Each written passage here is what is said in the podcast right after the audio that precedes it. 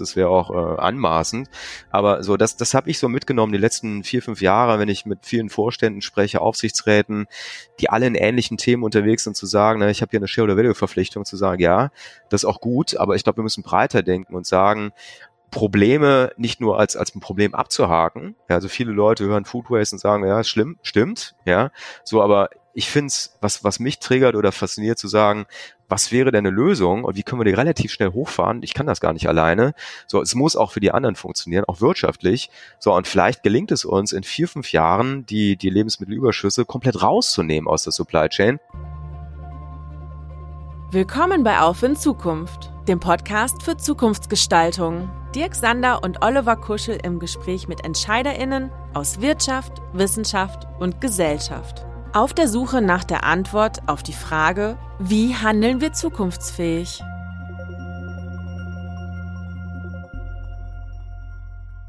Hallo liebe Zuhörende, hier ist Oliver Kuschel und gemeinsam mit meinem Kollegen Dirk Sander freuen wir uns heute auf die neunte Folge unseres Podcasts auf Wind Zukunft und auf zwei besondere Gäste, mit denen wir über das Thema Konsumänderung oder Verbesserung der Lieferketten, wie können wir Lebensmittelverschwendung wirksam reduzieren, sprechen wollen. Dirk, willst du unseren ersten Gast vorstellen? Ja, gerne, Oliver. Seine Karriere begann er als Obstverkäufer. Gemeinsam mit einem Freund führte er ein Startup, das äh, Fruchtkörper an Firmen verkaufte. Die beiden scheiterten seine frühe Lehre aus äh, diesem Unternehmen. Um erfolgreich zu sein, hätten wir viel mehr Kunden und Produzenten ansprechen müssen. Das sagt er. Das hat er sich nun auch zu einer Art Lebensaufgabe gemacht. Heute zeichnet er sich in herausragender Weise verantwortlich für Innovationen in der Lebensmittelbranche und leitet eines der führenden Food Hubs in Deutschland. Als Branchenexperte berät er Unternehmen, hält Vorträge zu Trends und Innovationen und organisiert deutschlandweit auch Treffen für Unternehmer und Führungskräfte aus der Lebensmittelbranche. Seit 2017 ist er Mitgründer des Coworking Space Super 7000 in Düsseldorf und Gründer der Plattform Foodnext. 2019 wurde er von der Zeitschrift Kapital zum Top 40 Under 40 gewählt. Anfang 2020 wurde er dann vom Weltwirtschaftsforum mit dem Titel Young Global Leader ausgezeichnet. Wir freuen uns sehr, dass er unseren Zuhörerinnen seine Einschätzung zur Zukunft des Foodmarktes mitteilen möchte. Herzlich willkommen, Fabio Simpson, CEO von ne-, NX Food, dem Innovationshub der Metro AG.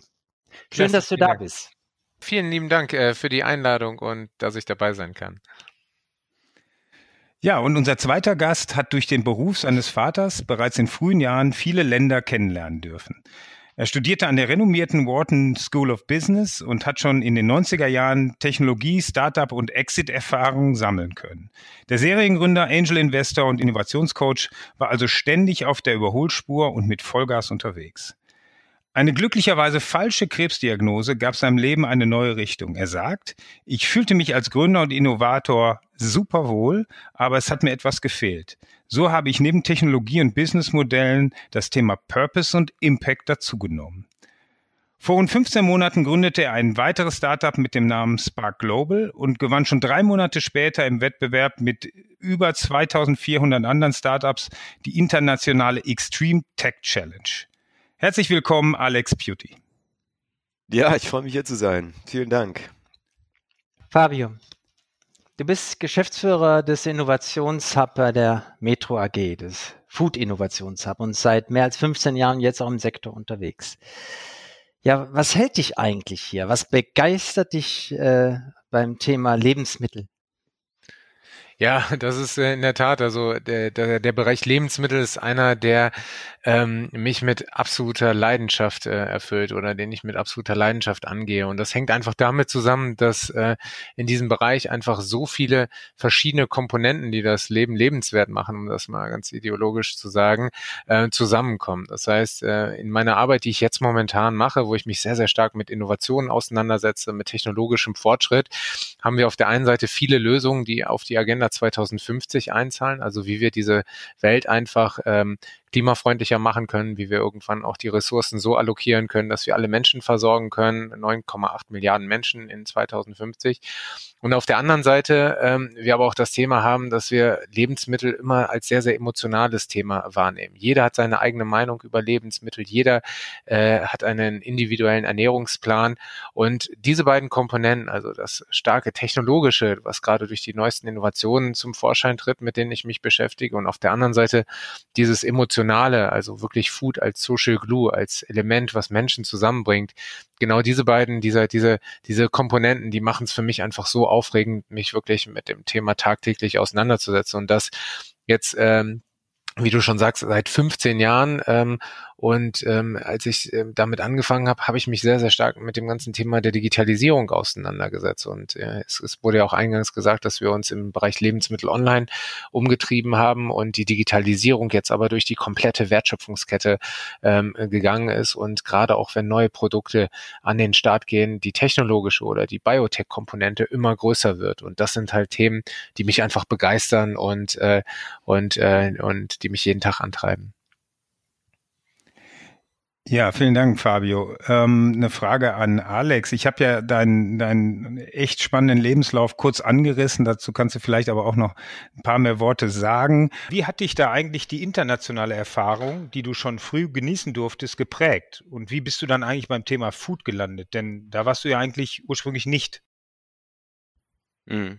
Ja, nee, also das, das stimmt ähm, ich sag mal, auch ein Privileg, dass meine Eltern durch die Welt gereist sind und, und mein Vater ähm, in, in Asien gearbeitet hat und so weiter. Und da war ich 16 Jahre, bin im, im schönen Rheinland groß geworden. Mit 16 sind wir nach Hongkong gezogen und ähm, ich sag mal so von dreistelligen Telefonnummern 560 in Meerbusch äh, dann zu 10, 12 äh, stelligen Telefonnummern. Das war schon auch ein Kulturschock für mich, sage ich mal. Auf der anderen Seite auch natürlich sehr prägend und ähm, ein tolles Sprungbrett. Ja, so und das, das hat sich dann später immer wieder wiederholt bei mir. Ich war dann ein paar Jahre in den USA, ich habe dann äh, in England gearbeitet, ein paar Jahre gelebt, so also das dieses dieses rein raus Deutschland ähm, es ist ein Glück, sage ich mal für mich, äh, dass ich auch so ein bisschen von außen gucken konnte, ne, was was äh, wie ist Deutschland, wie wirkt das auf mich? Ich bin sehr gerne hier, inzwischen wohne ich seit 15 Jahren wieder in Berlin und, und in Deutschland, also ich bin zurück. Aber ähm, das war natürlich eine tolle Erfahrung, wo man dann auch so ein bisschen äh, breiteren Blick vielleicht bekommt und vergleicht und guckt, ne, was gibt's hier, was gibt's da. Ähm, und äh, zu deiner Frage mit dem Lebensmittelthema bin ich eigentlich ähm, wie die Jungfrau zum Kind gekommen. Also ich habe eine ganze Reihe Tech-Companies aufgebaut. Das ist mein Job. Äh, ich bin Ingenieur, Automatisierungstechniker, habe dann ähm, den Wharton MBA gemacht, wie gesagt. Und äh, so seit 21 Jahren gründe ich ähm, Tech-Companies, Tech-Startups oder helfe anderen Leuten, ihre Firma groß zu machen und war eher so in Infrastrukturthemen unterwegs, ähm, Firmen, die man jetzt gar nicht so kennt vom Namen. Und ähm, ja, vor sechs, sieben Jahren, du hast es erwähnt, äh, kam dann so der Turning Point bei mir, also äh, auch so ein Bedürfnis zu sagen, wie kann ich das äh, kombinieren vielleicht und, und einbringen in eine größere Mission. Und äh, bin dann so in, in dieses Food Waste-Thema oder Lebensmittelverschwendungsthema reingestolpert und das war Zufall. Also es war jetzt nicht strategisch von mir zu sagen, was, was kommt als nächstes. Und dann war relativ schnell auch meine Beobachtung, Mensch, ähm, alle reden davon Überschüssen. Ja, also in der Lieferkette gibt's gibt's äh, Überschüsse, ja, so die dann mangels Alternative oder Abnehmer äh, zu Lebensmittelverschwendung werden. Ja, aber ist ja nicht schlecht, ist einfach nur zu viel. Und es ist auch unglaublich schwierig, das genau anzupassen, zu sagen, was wird da produziert und was wird abgenommen.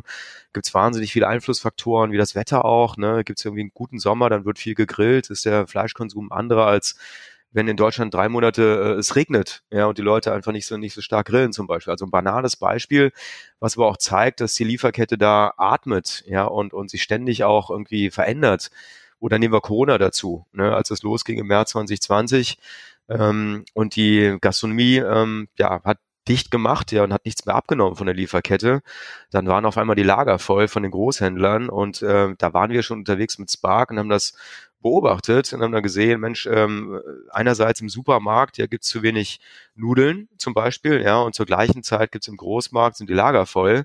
So, da, da gibt's eine Umverteilmöglichkeit, so nenne ich das mal. Ja, und dann war so meine Beobachtung vor fünf Jahren schon zu sagen, Mensch, also da gibt's keinen effizienten Markt. Ja, also die, die sogenannte Lieferkette oder Lebensmittellieferkette scheint nicht effizient zu laufen. Ja, weil 30, 40 Prozent Überproduktion, da ist irgendwas kaputt. Ja, vielleicht kann man da helfen. Ja, und, und so bin ich quasi mit meiner Konditionierung in digitalen Marktplätzen zu denken, in, in das Thema reingestolpert. Und genau das macht Spark. Also es geht um, um eine rasche Umverteilung, ja, Speed oder Timing. Zeit ist da wichtig, ja, weil Lebensmittel laufen ab irgendwann. Irgendwann sind die nicht mehr gut. So, das heißt, da läuft ein Countdown und da muss ich eben sehr, sehr schnell überlegen, äh, wohin mit diesem Überschuss und wer darf das überhaupt nehmen, ja, ohne dass jetzt Handelskonflikte entstehen. Und ja, so kam ich zu dem Thema. Fabio, äh, du und Alex, ihr kennt euch ja aus einem gemeinsamen Projekt zur Vermeidung von Lebensmittelverschwendung. Was hat dich eigentlich zur Einsicht geführt, dass Lebensmittelverschwendung Lösungen dazu in der Verantwortung der Produzenten und Händler liegt? Ja, also ähm, erstmal muss ich sagen, das was das neue Projekt, was Alex mit Spark vorhat, ist wirklich vorbildlich und äh, eines der Lösungen, die wir auch für die Zukunft einfach benötigen. Und ähm, weil wir das Thema, ich hatte es eingangs schon gesagt, der Ressourcenallokation haben, das System, in dem wir uns aktuell befinden, ist äußerst ineffizient. Es schwirrt ja immer diese Zahl im Raum, dass ein Drittel aller Lebensmittel im Grunde weggeschmissen oder weggeworfen werden, ähm, wenn wir uns den ganzen Bereich Food Loss anguckt, also das, was quasi an Lebensmitteln in der Produktion oder oder auch auf dem Weg zum Handel auch noch verloren geht, noch mit einbezogen wird, dann haben wir hier einfach ultra viele ähm, Aspekte, die für die Zukunft einfach notwendig sind, dass sie berücksichtigt werden und dass daraus äh, neue Lebensmittel kreiert werden. Nehmen wir beispielsweise den Press Cake, der bei der Olivenölproduktion genommen wird, dass man daraus irgendwelche Produkte noch entwickeln kann oder auch aus dem Mandelölproduktion, äh, dass man den Presscake nimmt, um auch Mandelmus noch zu entwickeln. Und genau diese Lösung bis hin zum Endkunden, äh, wo wir dann Too Good To Go haben oder aber auch äh, Konzepte wie Surplus oder halt auch äh, Spark haben, die im Grunde dann auf den Handel einzeln. Das sind genau diese Systeme, die wir irgendwann benötigen, wenn wir halt ähm, a ähm, mit den Ressourcen auf diesem Planeten ähm, auch wirklich gut umgehen wollen und auf der anderen Seite auch dafür sorgen müssen, dass wir halt auch alle Menschen gut ernähren können. So, das ist dieser dieser, sage ich mal, globale Aspekt. Wir haben uns beide damals in einem sehr sehr schönen Projekt kennengelernt, wo es wirklich darum ging. Ähm, Produkte ähm, weiter zu vermarkten, die im Grunde vor dem Mindesthaltbarkeitsdatum sind oder halt einfach ähm, nicht mehr äh, die, die Abnehmer in, im, im klassischen Kundensegment der Metro finden. Und äh, das Projekt hieß Surplus oder heißt es auch bis heute noch. Und ähm, da haben wir uns äh, kennengelernt und ich fand äh, oder finde immer noch die Mission enorm wichtig, dass man sagt, nur weil das äh, Produkt äh, ein MHD hat, ist es aber noch lange nicht abgelaufen. Und für genau diese diese, diese, diese Effizienzen, die dort genutzt werden können und auch die Konsumenten, die im Grunde jetzt nicht den Anspruch haben, wie jetzt Gastronomen, dass die Produkte dann noch ewig weiter lagern etc., ähm, eine Lösung zu entwickeln. Das ist einfach ähm, äh, notwendig und unheimlich gut. Für mich ist es ähm, wie gesagt, eine Komponente von, von einigen anderen Komponenten, die einfach ähm, wichtig sind, damit wir ein, ein, ein, eine Transformation der Lebensmittelindustrie erleben. Ich beschäftige mich ja auch sehr, sehr stark mit dem Thema der alternativen Proteinquellen. Hier haben wir auch den Bundesverband für gegründet, wo wir einfach äh, auch ganz klar darauf abzielen, dass die Lebensmittelwirtschaft in Zukunft wesentlich diverser aussehen muss. Ja, reden wir von der Planetary Health Diet oder auch von anderen äh, Konzepten, die es dort gibt. Das heißt, einfach den Konsumenten eine wesentlich größere Vielfalt zu bieten, dass sie ihre, ihre, ihren, ihre Ernährung Ernährung auch ähm, verantwortungsvoller gestalten können. Und ähm, das sind halt genau die Themen, die mich dort halt beschäftigen und mit denen ich auch tagtäglich zu tun habe. Und am Ende des Tages wird es ein Misch, äh, eine Mixtur sein, dass wir neue Technologien nutzen können, um genau diese Effekte zu erzielen und halt auch wirklich ähm, die Wirtschaft in, äh, in, in die neue Generation zu transformieren. Mhm. Ja, Alex, es wird ja gerade erwähnt, ihr habt euch bei C Plus getroffen. Da warst du ja auch Co-Founder, wenn ich da recht informiert bin.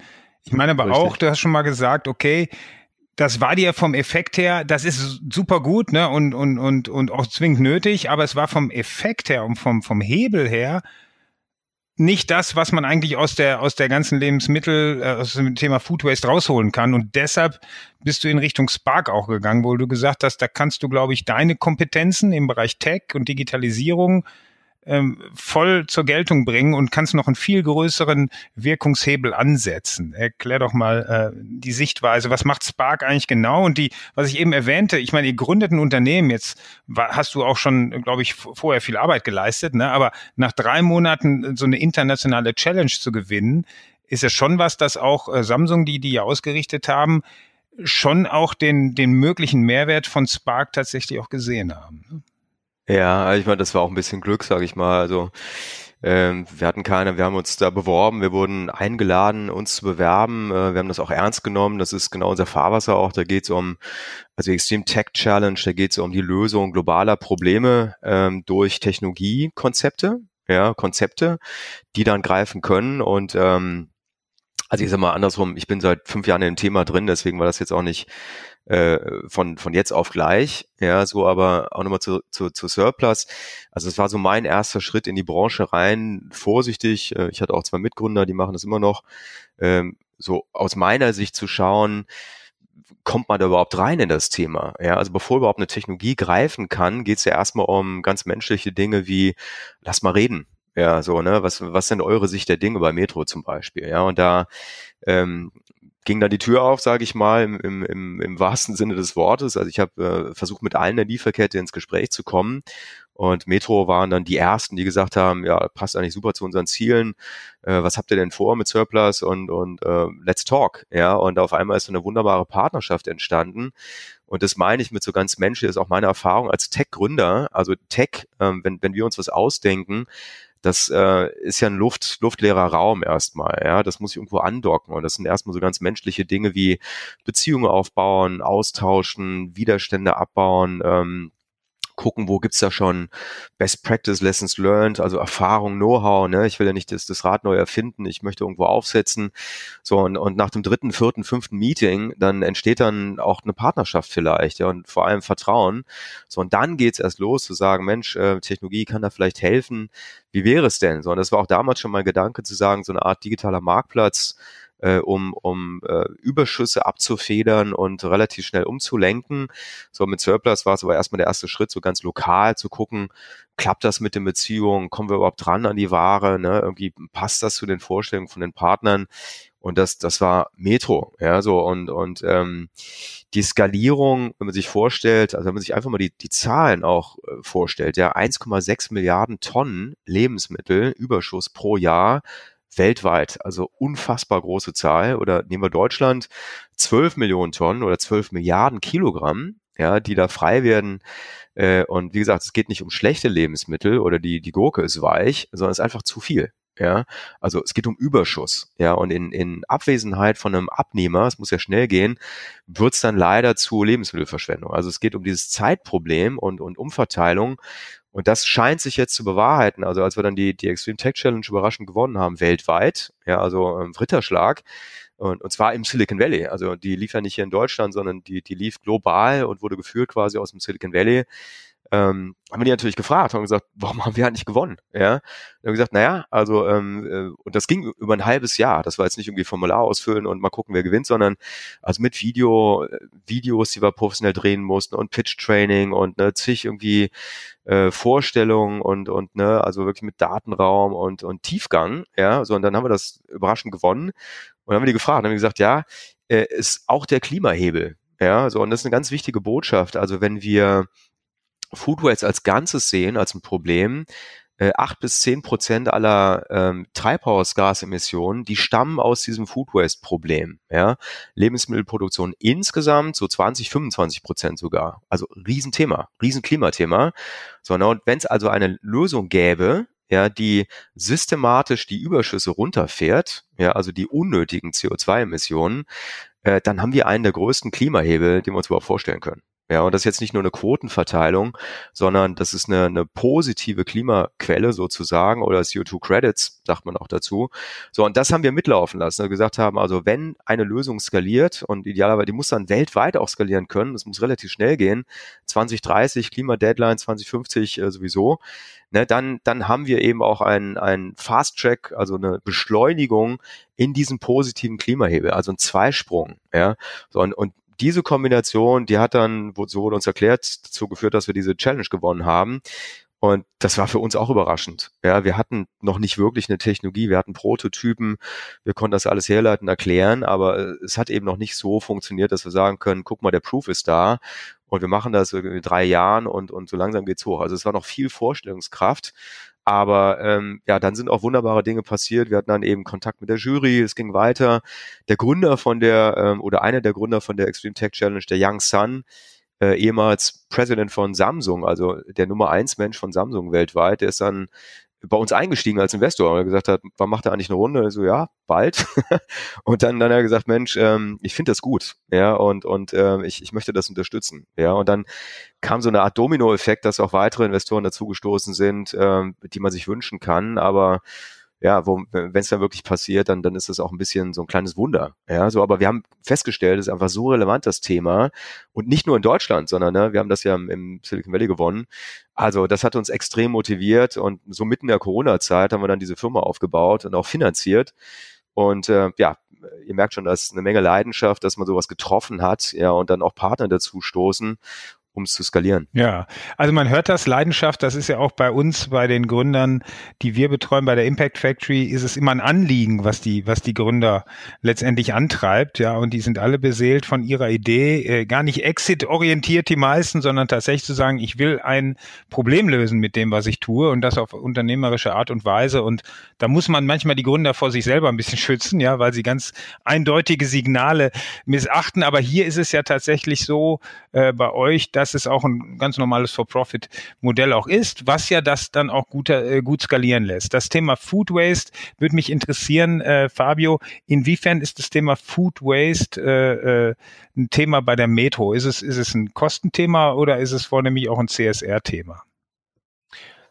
Ja, also wenn ich ganz ehrlich bin, das ist äh, also erstmal ist das Thema ein sehr sehr wichtiges Thema für uns. Das äh, das äh, zeigt sich an verschiedenen Projekten, in denen wir in der Vergangenheit gearbeitet haben und auch gerade eben das äh, das Beispiel an Surplus. Äh, da waren wir einfach, äh, da haben wir einfach proaktiv auch nach guten Lösungen ähm, ge äh, ge geguckt und Ausschau gehalten, die ähm, mit denen wir halt zusammen genau dieses Thema gelöst kriegen. Und ähm, wir waren auch einer der ersten Partner von Too Good To Go in Deutschland. Wir arbeiten gerade an einem Projekt äh, zusammen mit Wasteless, wo es auch um die Abvermarktung von Produkten geht, die sich dem MHD ähm, ähm, nähern. Also wir haben da eine, eine, eine ganze Bandbreite von äh, Lösungen, mit denen wir in der Vergangenheit äh, gearbeitet haben oder immer noch arbeiten und auch äh, in denen wir uns äh, in der Zukunft vorstellen können, zusammenzuarbeiten.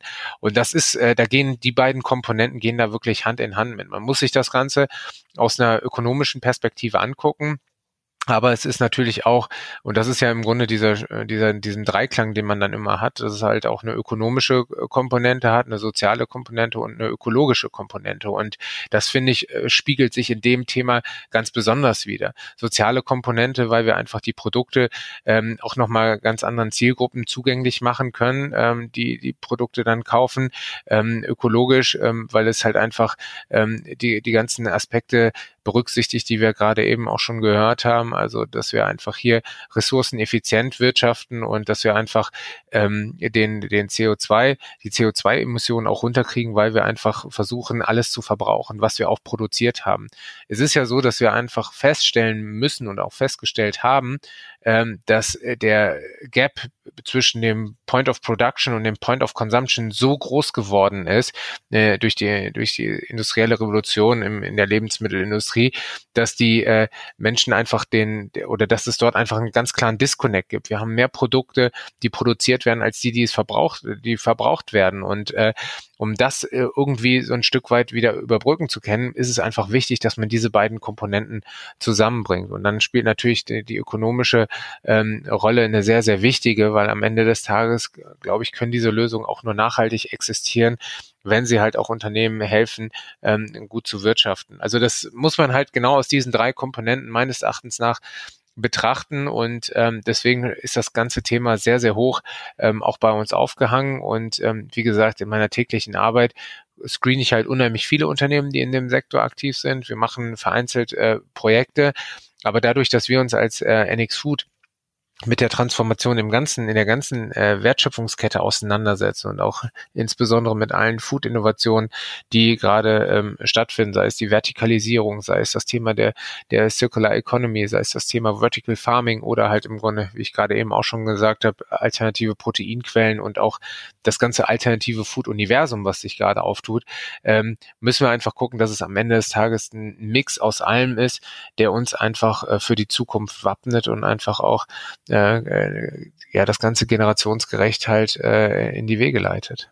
Ja, also wenn ich das ergänzen da, ein spannendes Stichwort gerade gefallen, das muss wirtschaftlich funktionieren. Ja, also äh, das ist auch immer die Herausforderung, ähm, so aus meiner Sicht als Entrepreneur, ja, wenn wir jetzt eine Firma aufbauen, ähm, man startet bei Null. Ja, also im Prinzip, äh, was da kommt, ist im Moment noch überhaupt nicht relevant, weil es einfach so klein, ja, und, und so schwach. So trotzdem wollen wir auf Augenhöhe auch mit den Partnern unterwegs sein und sagen, ja, wenn wir jetzt irgendwie zusammenrücken und, und so ein Problem lösen, dann muss es auch wirtschaftlich für alle funktionieren. Ja, und das ist ein ganz, ganz wichtiger Punkt, wenn es um Businessmodelle geht, auch von Sozialunternehmern zum Beispiel, äh, zu schauen, was, was hat denn der Partner davon? Ja, weil nur mitmachen und die Welt retten, sage ich mal in Anführungsstrichen, reicht halt nicht, dass man die Agenda umstellt, alle sind am Anschlag, na, alle sind ausgelastet, sondern darüber nachzudenken, zu sagen, wie kann ich ein System bauen, was auch wirtschaftlich für alle Beteiligten funktioniert, ähm, ist so eins von, von meinen Learnings oder Erkenntnissen zu sagen, wie gehe ich auch auf die Großen zu, weil die Großen, die müssen das für sich dann auch ähm, ja, ähm, betrachten und, und verinnerlichen. Und es klappt nur, wenn es wirtschaftlich funktioniert. Ja, also Stichwort Lebensmittelverschwendung oder Überschuss. Ähm, allein wenn ich abhole, ja, also wir holen zum Beispiel in, in Berlin gerade so um die 700 Kilo bis 1000 Kilo Bananen ab, wenn es jetzt nur um ein Produkt geht. Ja, und das ist Mikrokosmos Berlin und wir haben noch gar nicht alle aufgeschaltet so, ne? Und die Bananen wachsen in Deutschland nicht, so die die landen hier und äh, die gehen zum Teil dann auch in den Supermarkt und zum Teil eben nicht, ja, sondern ist das Überschuss aber beste Ware, ja, die die reifen ein bisschen nach, äh, schmecken gut so, ne, aber was mache ich damit, ja, und und das wirtschaftliche Argument muss sein, ich spare Entsorgungskosten zum Beispiel. Also wenn ich die abhole, ja, dann müssen nicht entsorgt werden. Die Entsorgung kostet den Lieferkettenteilnehmer kostet Geld. Ja, so wenn ich jetzt nur drei Bananen abhole und sagt der, bleib zu Hause, es lohnt sich gar nicht.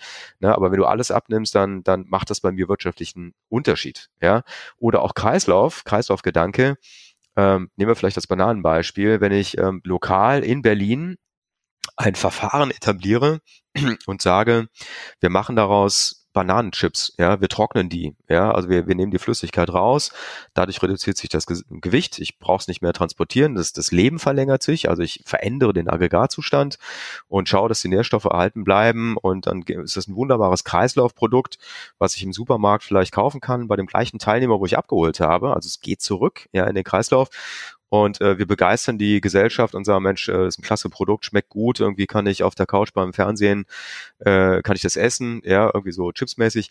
So, ne? also so denken wir, dass wir sagen, also wie können wir diese, diese Kreisläufe bauen, ja, bei äh, Berücksichtigung der wirtschaftlichen Interessen, ja, weil wenn der ähm, Lebensmitteleinzelhändler diese Bananenchips verkaufen würde, macht er auch wieder Umsatz. Ja, so und dann, dann können wir alle beteiligen.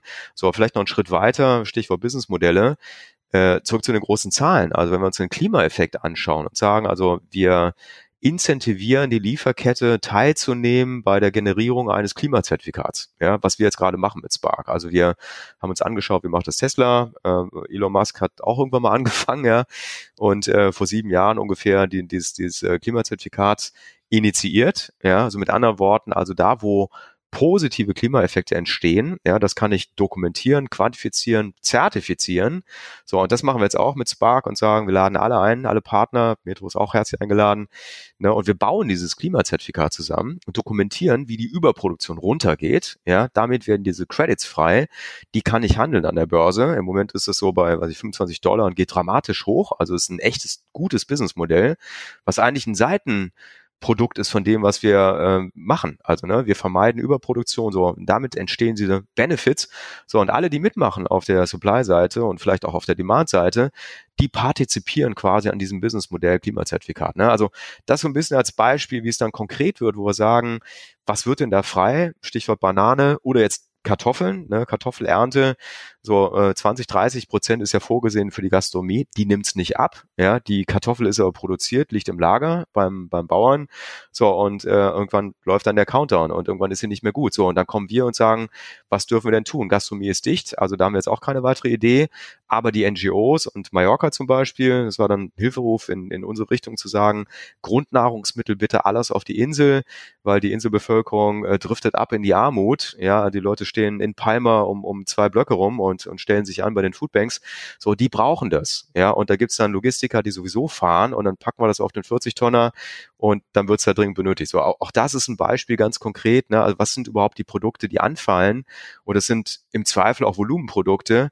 Und in Absprache mit unseren Lieferpartnern geht's dann Kanäle, wo es auch hin darf. Im Foodsektor, wenn du da Innovationen durchführen möchtest äh, oder soziale ökologische Interessen bedienen müsstest, muss das auch wirtschaftlich funktionieren. Nun ist gerade einer der großen Wortführer für Innovationen im Foodsektor, Emmanuel Faber, CEO und Verwaltungsratspräsident bei Danone, gerade deswegen seines Amtes enthoben wollen, weil er eben wirtschaftlich nicht mehr so erfolgreich war, wie die Aktionäre Shareholder das erwartet haben. Also hier ist ihm gerade der wirtschaftliche Misserfolg ähm, angekreidet worden und man hat ihn jetzt ähm, ja, seine, äh, die, die Macht enthoben, auch sozialökologisch weiterwirken zu können. Da wäre jetzt meine Frage an euch beide. Ähm, wo macht ihr das jetzt genau fest? Wo gibt es eigentlich die Grenze, wo man sagt, okay, bis hier ist der wirtschaftliche Erfolg zwingend notwendig, aber wo müssen wir aber auch dafür sorgen, dass die sozialen, ökologischen Herausforderungen ja. gelöst werden, auch ja. mit so einem Konzern? Ja, mhm. super Frage. Also ich, ähm, vielleicht darf ich zuerst, also leidenschaftliches Thema von mir, weil da muss ich auch umdenken. Also ich habe zum Beispiel gelernt an der Business School, das war so Mitte, Mitte, Ende der 90er Jahre in den USA, alles Shareholder Value. Ja, also das war so die Geburtsstunde von Shareholder Value, also ne, der der, der Aktienpreis oder ne, die Bewertung eines Unternehmens äh, im Vergleich zu anderen Unternehmen im Markt. Ja, so Shareholder Value Optimierung. Ja, also Maximierung für die Anteilseigner des Unternehmens. Ja, so meine Beobachtung heute, es funktioniert nicht mehr. Also das Konzept ist einfach überholt, weil wir müssen in, in Stakeholder Value denken. Ja, also zum Beispiel zurück mit dem Klimazertifikat. Ähm, so, ist noch nicht da, da müssen wir uns auch zur Decke strecken, ne, dass das wirklich funktioniert und das wird auch sicherlich anderthalb Jahre dauern, bis es dann entsteht. Aber andere Leute haben es ja auch hingekriegt, ne? Tesla. So und verdienen Milliarden damit. Ja, klar, die verkaufen Autos, ist der Umsatz. Aber wenn man sich anschaut, zum Beispiel Tesla, wie verdienen die eigentlich Geld? Ja, dann ist das im Moment ausschließlich über diese Klimazertifikate. Ja, so. Also gutes Beispiel für Stakeholder Value, wenn wir jetzt zusammenrücken in der Lieferkette alle, ja, und sagen, Deutschland Innovation, würde uns gut stehen, glaube ich. Ja, also wir treiben diese Innovation aus Deutschland heraus und sagen, weltweit das erste Klimazertifikat, um Food Waste runterzufahren. Ja, wie fantastisch wäre das? So, wir als Bar können das gar nicht alleine. Also wenn ich jetzt nur in der Share oder Value Sicht äh, bliebe, ja, dann müsste ich sagen, also wir machen das alleine gegen den Markt, wir optimieren gegen die anderen, ja, und, und quasi wir sind der Superstar. So, klappt nicht, weil es klappt nur im Schulterschluss. Ich, ich brauche auch dazu die anderen Partner, dass wir quasi die Potenziale konsolidieren und daraus ein neues Businessmodell machen, wie zum Beispiel das Klimazertifikat und dann alle auch beteiligen ja, und sagen, was auch immer da entsteht an Umsatz und an Deckungsbeiträgen, das teilen wir uns. Ja, so, ich will jetzt nicht gegen Danone sprechen, das, das wäre auch äh, anmaßend, aber so, das, das habe ich so mitgenommen die letzten vier, fünf Jahre, wenn ich mit vielen Vorständen spreche, Aufsichtsräten, die alle in ähnlichen Themen unterwegs sind, zu sagen, na, ich habe hier eine Share- oder Value-Verpflichtung, zu sagen, ja, das ist auch gut, aber ich glaube, wir müssen breiter denken und sagen, Probleme nicht nur als, als ein Problem abzuhaken. Ja, also viele Leute hören Food Waste und sagen, ja, schlimm, stimmt, ja. So, aber ich finde es, was, was mich triggert oder fasziniert, zu sagen, was wäre denn eine Lösung und wie können wir die relativ schnell hochfahren? Ich kann das gar nicht alleine. So, es muss auch für die anderen funktionieren, auch wirtschaftlich. So, und vielleicht gelingt es uns in vier, fünf Jahren, die, die Lebensmittelüberschüsse komplett rauszunehmen aus der Supply Chain, weil wir einfach so viele Multiplikatoren reingebaut haben, dass es für alle funktioniert. Ja, und dann müssen wir so ein Problem nicht an die, an die Kinder vererben. Ne? Also das ist so ein bisschen Exkurs auch aus meinen Learnings und das, das biete ich hier gerne an. Ähm, aber das, das ist auch alles noch im Fluss. Ne? Das muss ich auch bewahrheiten, das muss sich bewähren, das muss, muss angenommen werden auch von, von den Industrieunternehmen. Aber ich glaube, da sind wir auf einem guten Weg. Ja, und es ist halt vor allem auch nicht nur, ähm, wie Alex sagt, in der Breite denken, sondern es ist vor allem auch auf, auf eine langfristige Ebene zu gucken. Wir sehen ja einfach, dass die Konsumenten sich im Grunde Produkte aussuchen, ähm, mit denen sie sich halt auch identifizieren können. Und ähm, du hast es gerade Stakeholder Value genannt, also es ist halt im Grunde auch eine, eine sag ich mal, eine, eine gewissenhafte Einkaufsentscheidung, äh, ähm, ähm, Entscheidung, die in Zukunft im Grunde ja in erster Linie den Konsumenten antreiben wird. Das heißt, heißt, wir gehen nicht mehr, Preis ist nicht mehr vorrangig das, das, das Thema, warum in Zukunft die Menschen halt Lebensmittel kaufen, sondern es sind halt einfach verschiedene Komponenten und eine immer wichtigere Komponente wird halt im Grunde der, das Gewissenhafte sein. Also wirklich Produkte zu kaufen, die nicht nur lecker schmecken, sondern die halt auch, sag ich mal, funktional, gesund sind, nachhaltig äh, geschaffen sind und halt einfach nicht mehr so viele äh, Zusatzstoffe beinhalten. Das heißt, wenn man sich jetzt schon im Grunde auf diese zukünftige Lebensmittel Generation vorbereitet ähm, und auch die Weichen schon stellt, dann wird sich das in, in, in langfristig auch auszahlen. Und gerade auch durch die 17 SDGs, die wir haben und auch durch äh, äh, die ESGs, also die Economical Social Governance Themen, die, die jetzt im Grunde äh, immer, immer wichtiger werden für äh, Unternehmen, haben wir genau diese Verankerung, die im Grunde auch notwendig ist, ähm, oder oder äh, im Grunde diese Entwicklung herbeiführt. Und äh, ich glaube, dass äh, wir tatsächlich genau nicht mehr in dieser Zeit sind, wo wir von einem Shareholder Value äh, sprechen, äh, wie, wie Alex es äh, gesagt hat, sondern genau diesen Stakeholder Value äh, in an vorderste Front schreiben, weil es einfach auch mehr äh, in der in der auf in der öffentlichen Agenda jetzt ist. Die Menschen diskutieren darüber, die sprechen darüber, ähm, dass einfach äh, gerade die Zeit des Zuguckens vorbei ist und dass man auch handeln muss und sich die Unternehmen in Zukunft wirklich da damit auch äh, hervortun müssen, klar äh, Stellung zu beziehen und dass, dass die auch abgestraft werden, die das nicht tun. Es ist ja nicht nur eine Generationsfrage, wenn wir uns diese ganze Fridays for Future Bewegung angucken, sondern es ist auch ein Bewusstseinswandel, der über verschiedene Schichten hinweg stattfindet und wo einfach auch der Drang dazu ähm, äh, verstärkt wird, sich hier aktiv zu, zu beteiligen. Das heißt, ähm, wer, die Unternehmen, die sich im Grunde jetzt schon aufstellen und die, die richtigen äh, ähm, Innovationen, richtigen Technologien anwenden, aber auch das vor allem das Mindset intern fördern, ähm, um den äh, richtigen Kulturwandel herbeizuführen, die werden auch die sein, die halt langfristig äh, ähm, äh, im Markt bestehen werden. Und deswegen, wir befinden uns gerade genau in dieser Transformationszeit, weil die Uhr einfach fünf vor zwölf ist oder drei Minuten vor zwölf. Und ich hatte es gerade eben mit der Agenda 2050 umschrieben, einfach nicht mehr so viel Zeit da ist, dass wir uns jetzt ähm, äh, mit kurzfristigen Shareholder Value Perspektiven abgeben können, sondern wir einfach auch eine langfristige Perspektive nicht nur dem Markt aufzeigen müssen, sondern dass wir die auch dem Konsumenten ganz klar und transparent ja, erzählen äh, müssen. Und das ist halt genau das, äh, worauf ich am Ende des Tages hinaus will. Die Zyklen, die Innovationszyklen sind kürzer geworden, aber die Zyklen, in denen wir uns quasi mit dem Thema beschäftigen müssen, oder die Weitsicht, die ist halt äh, jetzt, äh, sage ich mir, nicht mehr so abstrakt, wie es noch vor einigen Jahren war. Es ist halt einfach sehr, sehr offensichtlich, dass Handeln notwendig ist. Ja, ja, und ich meine, also was, was uns da auch in die Karten spielt, es gibt ja viele gute Nachrichten auch. Ne? Also was wir beobachten, zum Beispiel die Leute, die sich bei uns bewerben und ins Team kommen bei Spark, das sind äh, ja oft Leute zwischen 20 und 30, ne? die kommen aus der Schule oder von der Uni, ne? so die, die Generation Z, sage ich mal. So, und, und äh, die sind absolut positiv konditioniert, haben eine gute Ausbildung, äh, wollen auch wirklich was verändern. Das ist so ein bisschen Unterschied auch zur Generation Y, ja, und, und setzen sich dafür ein. Das ist ja auch Greta, so sage ich mal, ne? Also die akzeptieren nicht mehr, dass dann Probleme vererbt werden und, und gehen auf die Straße äh, positiv, ja, und äh, setzen sich dafür ein und packen auch selber an. So, ne? Also das gibt, gibt solchen Ideen auch Rückenwind. Und was ich auch gelernt habe, also wenn es um gute Leute gibt, die eine gute Ausbildung haben, die ambitioniert sind, motiviert sind, so die haben ja auch in der Regel Optionen und sagen, haben dann vielleicht drei, vier Jobangebote und wo gehen die hin? Ja, die gehen dahin inzwischen auch, wo nicht nur wirtschaftlich was Spannendes passiert, sondern wo auch nachhaltig quasi Innovation betrieben wird. Ja, und, und ne, also ich mal War of Talent, ja, die die guten Leute, die früher, was ich Google gebaut haben, sage ich mal, sondern die die gucken jetzt, wo sind die Innovatoren, wo sind die spannenden Modelle, wo sind die nachhaltigen, auch authentisch nachhaltigen Unternehmen, ja, klein oder groß, egal. So und und da geht so, geht so das Talent hin, sage ich mal, also die guten Leute, die wirklich was bewegen wollen. So, und das Geld folgt. Ja, wenn man, wenn man irgendwie BlackRock zuhört und sagt so, ne, also das, das Geld wandert im Markt, ne, das wandert eigentlich mit den guten Leuten, ja, und, und das ist, das ist, stimmt mich auch sehr positiv, ne, weil ähm, es gibt gute Ideen, es gibt Leute, die wirklich anpacken wollen, das Geld folgt. Ja, ich sehe auch persönlich großen Shift in der Kapitalszene, also die ganzen VCs kenne ich weitestgehend persönlich auch, so in Europa.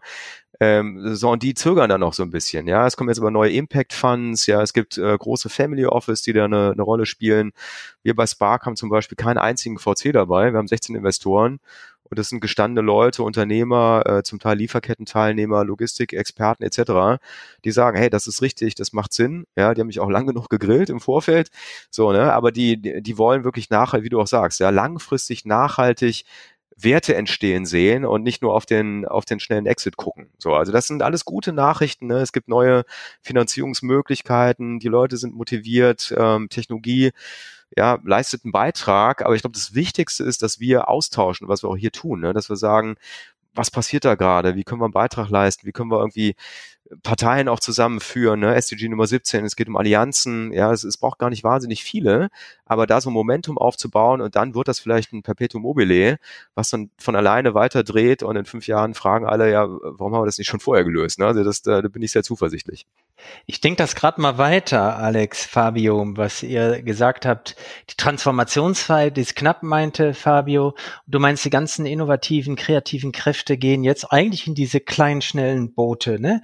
In die Startups, in äh, diese innovativen ähm, Unternehmen. Wenn ich, wenn ich das jetzt aber mal so sehe, dann fehlt doch den großen Food-Tankern die Innovationskraft. Sehe Danone, Aldi, Nestle. Müssen wir dann nicht darum fürchten, dass uns die Transformation gar nicht gelingen kann, weil wir auf die Großen angewiesen sind? Oder wie seht ihr das Verhältnis zwischen Groß und Klein?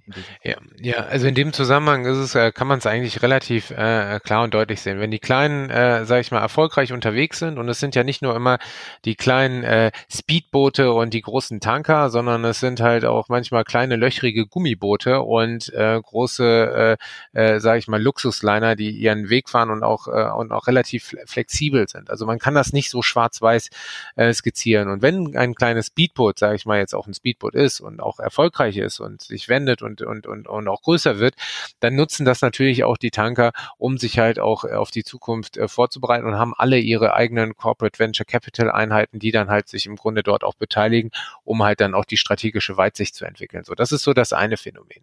Das zweite Phänomen Phänomen ist, dass das ganze Thema Entrepreneurship äh, oder Intrapreneurship immer mehr gefördert wird. Das heißt, die großen Unternehmen haben ja erkannt, dass es nicht mehr so funktioniert wie auch äh, früher, dass man alles im Wasserfall macht und auch ewig lange Abstimmungsprozesse hat, sondern dass man ähm, die jetzt auch einfach flexibler reagieren muss. Ähm, und dann heißt es immer auch so schön, ähm, dieses ganze Agile Working. Ich glaube, am Ende des Tages, weil wir halt nicht das Unternehmer-Mindset äh, vielerorts in Unternehmen haben, ne? weil sich das auch ein Stück weit äh, äh, ähm, vom, vom, vom Typus Mensch einfach ein anderes ist, dass deswegen dieser Kulturwandel auch absolut notwendig ist. Employer Empowerment ist eines der wichtigsten Komponenten, die ich in, in, in Zukunft äh, sehe, dass das Thema sich in dem, in dem so oft ähm, äh, gesagten Purpose eines, eines, eines großen Unternehmens wiederfindet, dass die eigenen Mitarbeiter wirklich äh, enabled werden, äh, proaktiv äh, äh, bestimmte Sachen zu gestalten und auch äh, am Erfolg zu partizipieren. Und dann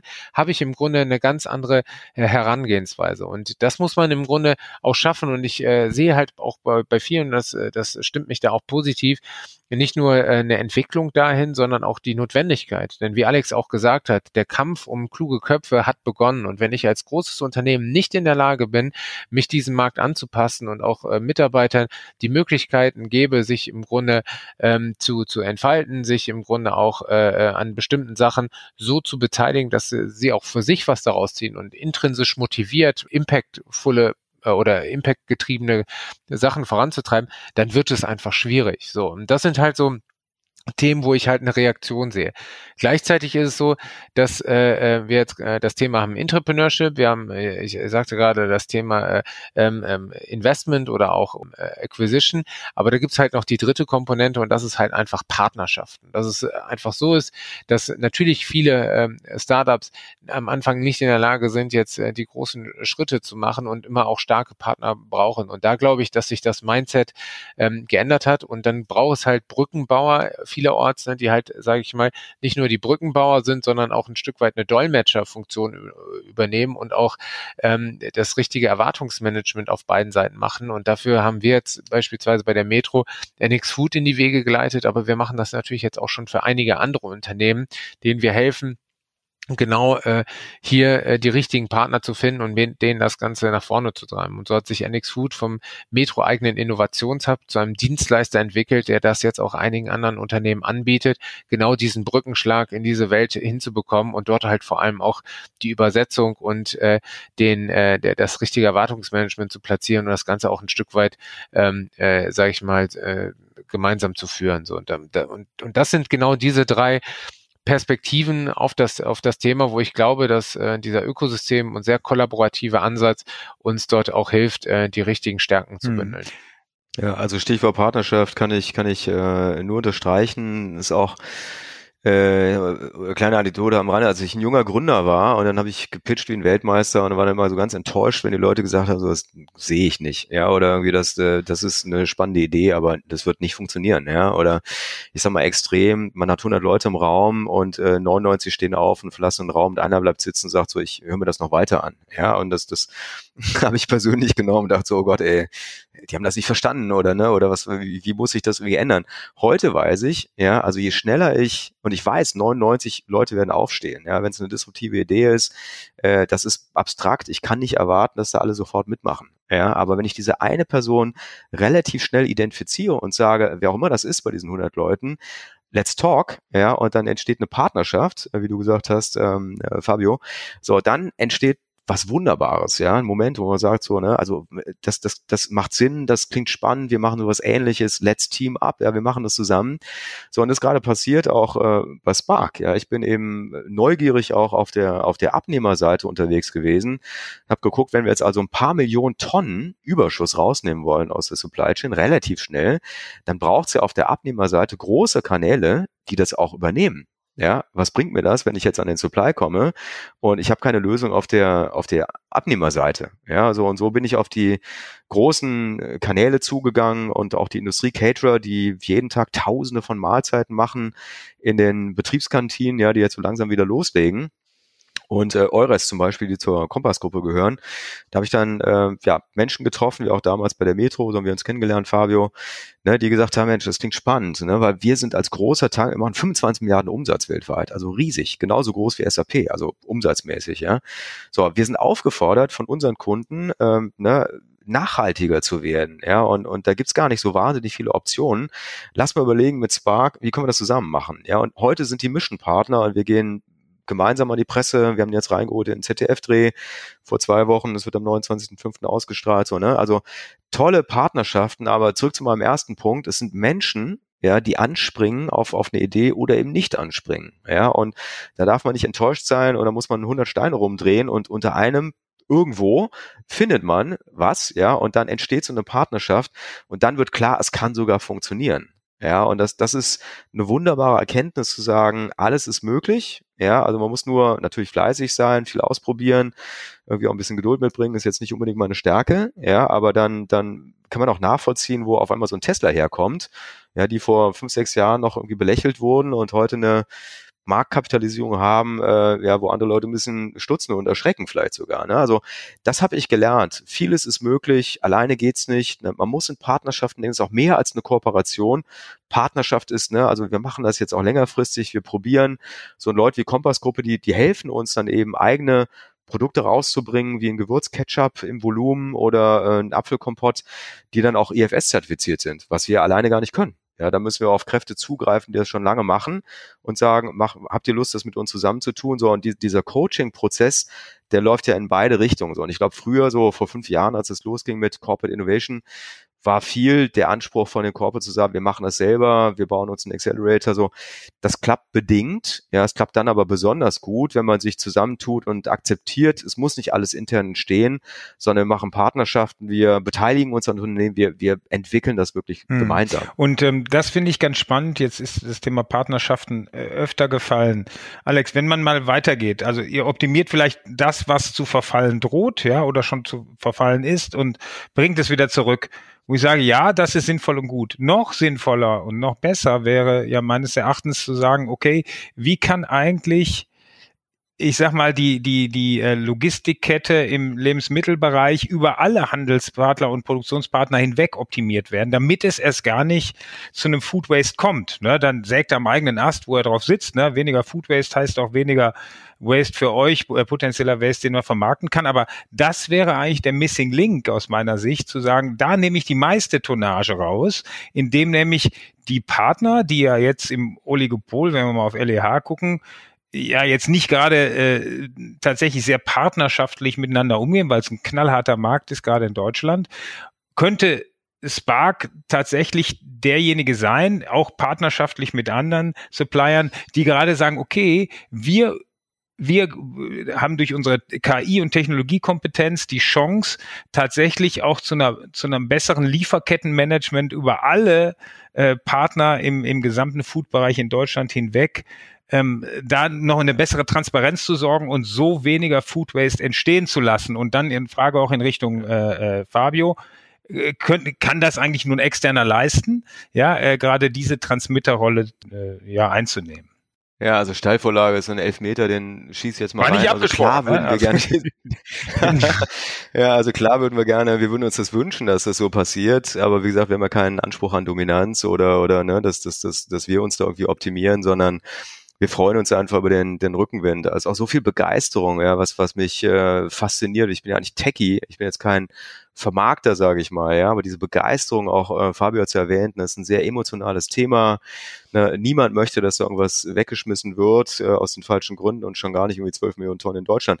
So, ne, also ist ja fast ein rhetorisches Ding, ja, dass wir sagen, also äh, das spricht alles dafür, irgendwie Lösungen hochzufahren, die das Problem wirklich lösen und nicht nur reduzieren.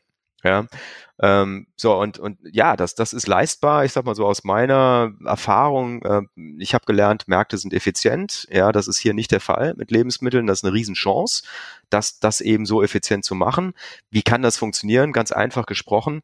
Ja, ich ich muss sehr schnell gucken, was wird wo frei, was ist das überhaupt? Ne, das sind Daten, ja, also ich muss verstehen, was ist das für ein Produkt, wenn es um Kartoffeln geht, was ist das für eine Sorte, ne, wo liegt die überhaupt, was, äh, was ist der Lagerzustand, wie lange hält das? Das sind alles Produktmerkmale oder Informationen, nennen wir es Daten, ja.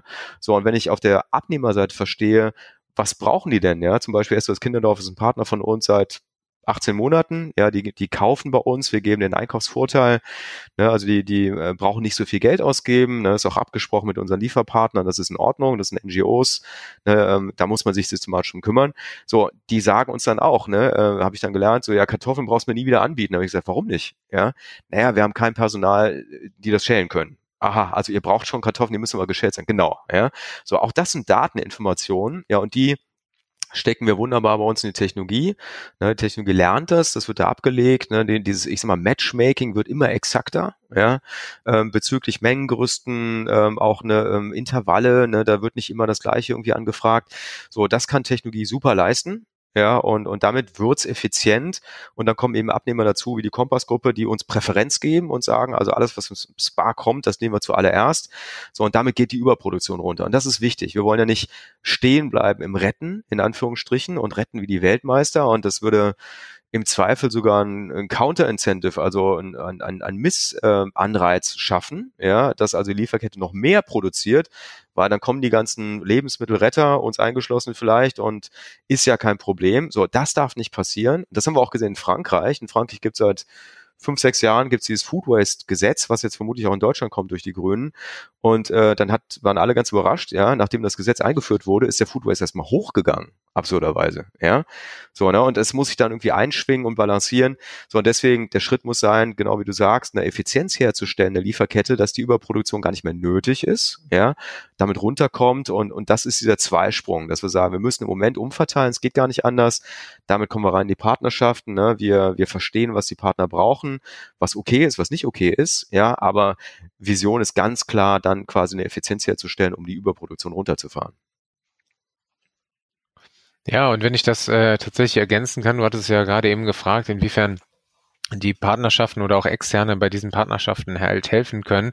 Es ist halt einfach so, dass äh, man äh, so viele Lösungen da draußen hat, ja, dass es man gar nicht auf den ersten Blick weiß, okay, was ist denn die richtige? Jetzt ist äh, Spark ein Unternehmen, was halt sehr, sehr stark mit Daten arbeitet ähm, und halt sehr, sehr stark auf die internen äh, Prozesse halt äh, abzielt.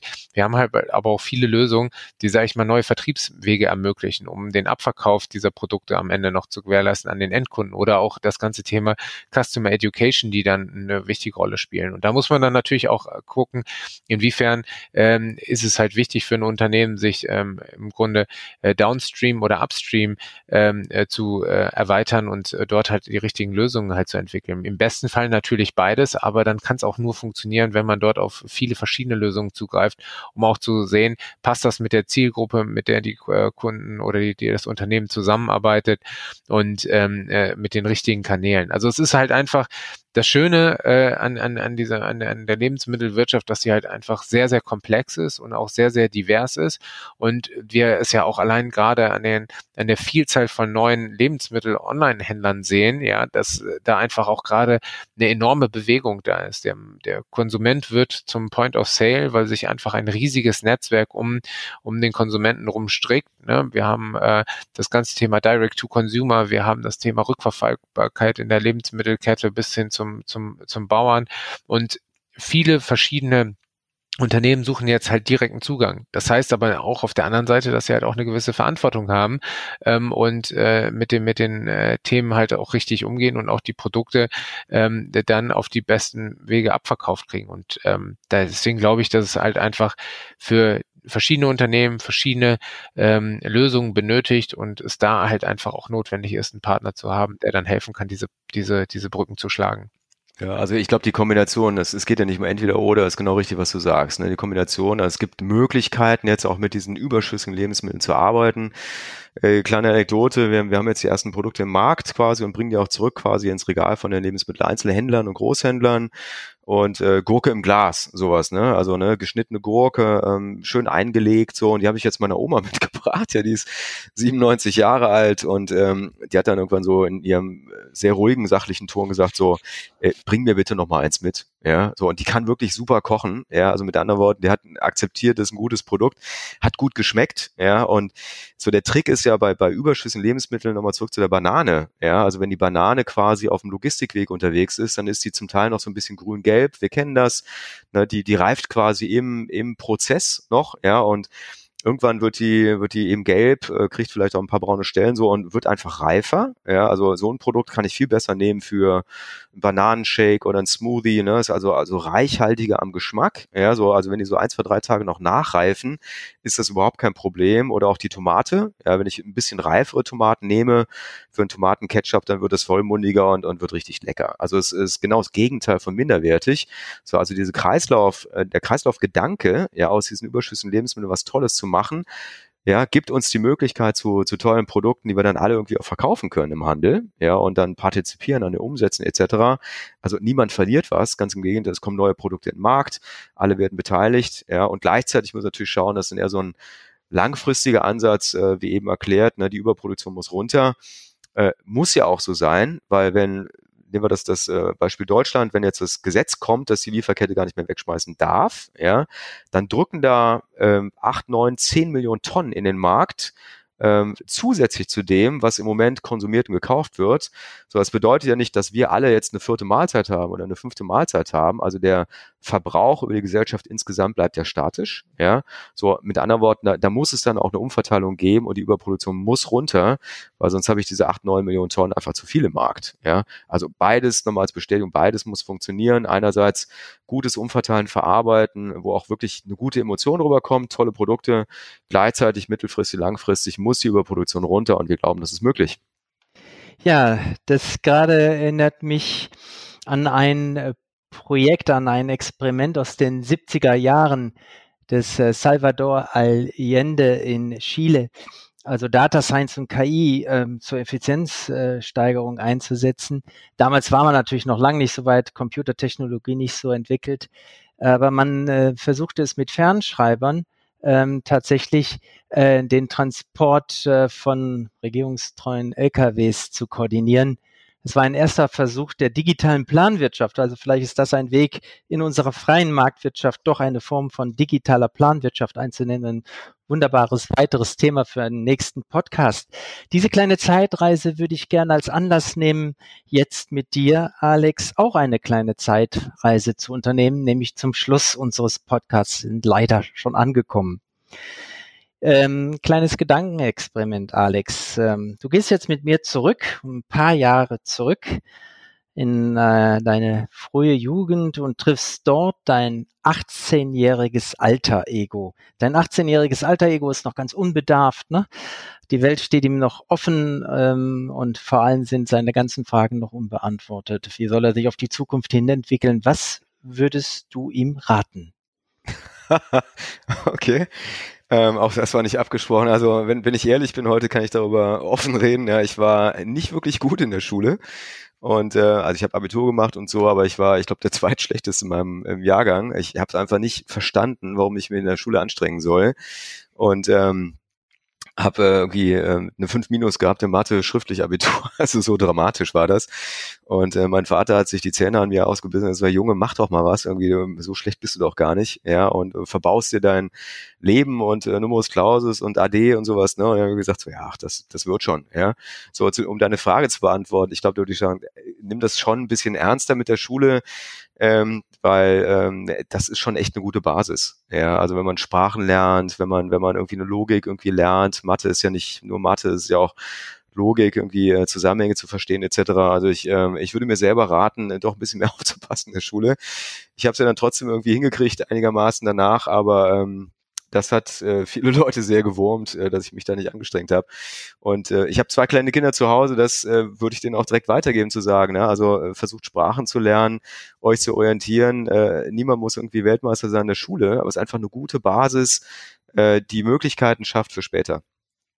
Ja, ich glaube, das äh, erzähle ich zu Hause auch immer, aber es kommt nicht so an, was der Vater sagt, ne? Das hat wenig Wert. Ne? Insofern ähm, äh, mal zu dir, Fabio, dieselbe Frage zu stellen wäre ja jetzt ein bisschen unfair, weil du ja genug Zeit gehabt hast zu überlegen. Ja, insofern gehen wir mit dir mal äh, genau in die andere Richtung. Ähm, aber äh, wir gehen nicht in die Zukunft, sondern aus der Zukunft kommt dein 80-jähriges alter Ego auf dich zu, trifft dich heute Abend zu einem Glas Wein zu Hause in der trauten Runde. Und was erzählt er dir von der Zukunft und was rät er dir, wie du jetzt dein zukünftiges Handeln ausrichten sollst?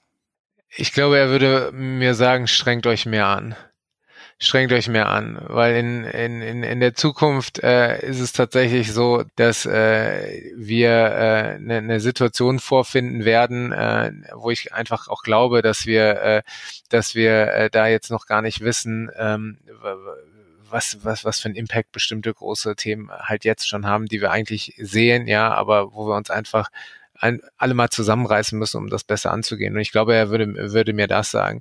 Das ist jetzt, sage ich mal, so ein bisschen die, die, die Perspektive, aber er würde halt auch sagen, dass es halt einfach auch gut ist und dass es halt einfach auch viele Sachen gibt, die sehr, sehr positiv gelaufen sind. Aber er würde wahrscheinlich sagen, Leute, ähm, nimmt bestimmte Themen einfach wesentlich ernster, äh, als, als, als es momentan der Fall ist, weil es wird, äh, es, es wird einfach etwas anders aussehen.